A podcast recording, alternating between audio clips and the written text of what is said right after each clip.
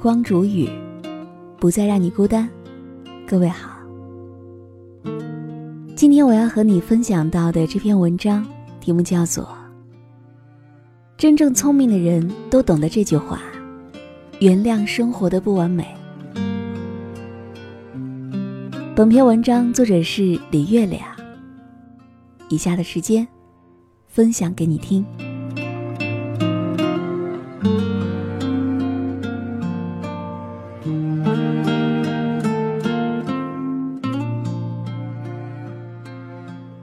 如果说你学会把没必要较的劲儿都放弃掉，把精力集中在真正有意义的事情上，那你的幸福肯定能够翻上很多倍。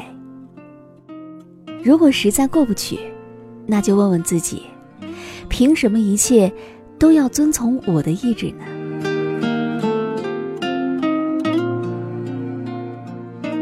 之前有一个读者说，办公室有一位大姐。人挺好的，就是有个毛病，每天要午睡很久，还鼾声如雷，特别影响别人休息。虽然大姐屡次表达歉意，但是她还是心里不爽，每天一听大姐打鼾就烦躁的要命。但是好像又没有什么解决办法，和领导说没有用，换办公室不行，不能让大姐睡，那更不行。那除非辞职了，但显然，好像也不至于。我说，那你就戴个耳机或者耳塞呗，该听歌听歌，该睡觉睡觉。他说我不喜欢戴耳机睡觉，不舒服。再说，明明是别人有毛病，为什么让我去忍耐呢？我告诉他说，因为这是最好的办法了。当你为一件事情糟心，你一般就只有两个选择：改变或者直接接受。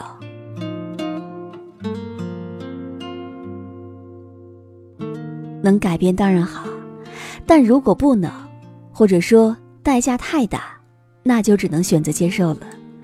不但接受，还得痛痛快快、趁早的去接受，否则你还能怎样呢？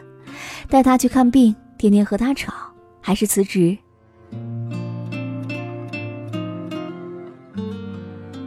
我想这些都不如自己戴上耳机要更加省心一些了。人在职场，指不定会遇上什么样的人。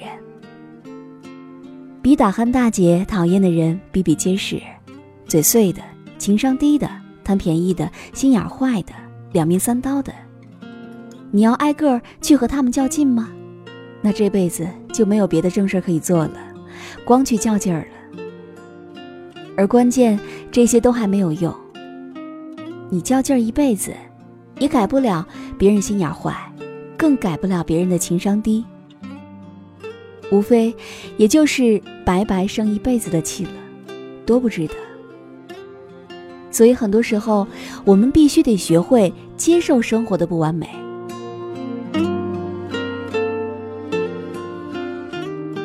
办公室有一个打鼾大姐，或者是嘴碎的小妹，很讨厌，但我们知道很难解决。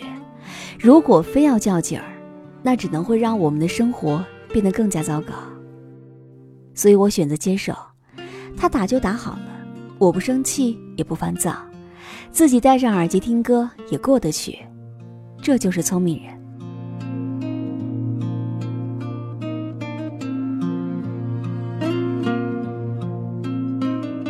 其实，在我们的婚姻当中也是一样的。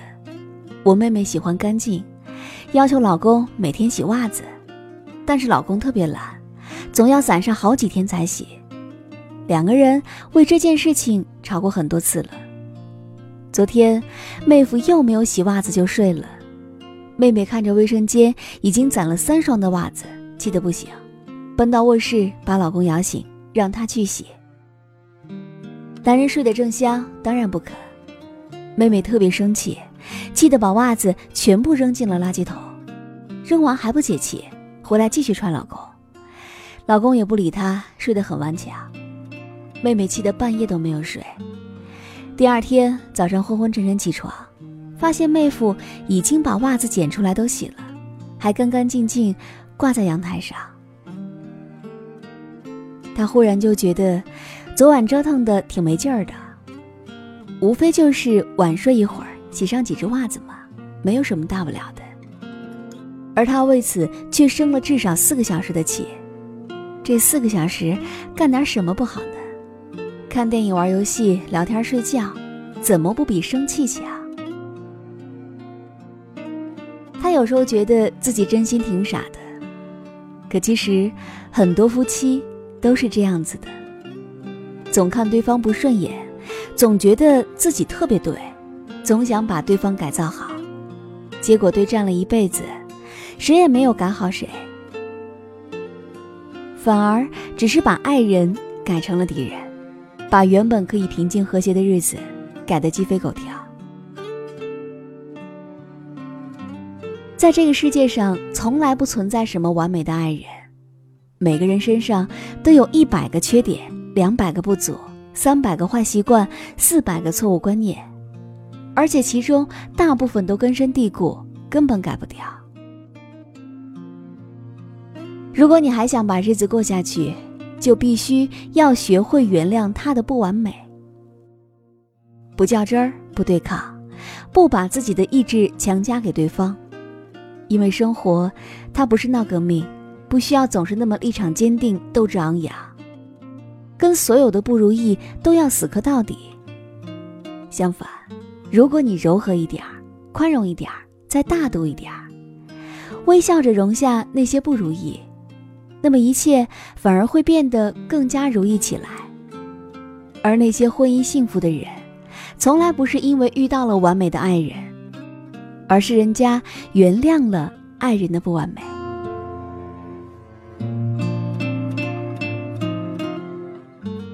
那些内心幸福的人，没有一个是真的万事如意、心想事成的，而是他们原谅了生活的不完美。每个人的生活里，都会有无数困扰我们的小不完美：不够聪明，房子有点小，脸上长了皱纹，父母有点顽固，或者说总是加班，升职遥遥无期。我们常常要花很大很大的精力，去和这些不完美去撕扯。可有些事情完全不是我们能够控制的，你再怎么折腾，也很难改变。而你越和他们撕扯，就会越痛苦。所以，真的没有必要在负能量里面去颤抖。人生不如意十之八九，你要允许那些不合心意的事情存在，不用一样一样全都去死磕呢。有的时候，真正让我们痛苦的，不是某件事情的本身，无力改变又不能接受，这才是痛苦的根源。所以，如果你已经知道一件事情死磕到底毫无意义，那就说服自己去接受它吧。接受它来到你的生命里。其实仔细想想，这世上除了生死，没有什么是不可以接受的。如果你学会把没必要的较劲儿都放弃，把精力都集中到真正有意义的事情上。你的幸福才能够翻倍很多呢，因为释然过后，自会有更多的快乐。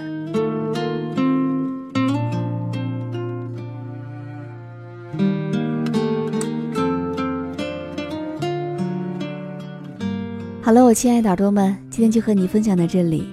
喜欢时光煮雨的声音，你也可以在喜马拉雅客户端以及新浪微博搜索 DJ 时光煮雨，关注更多精彩。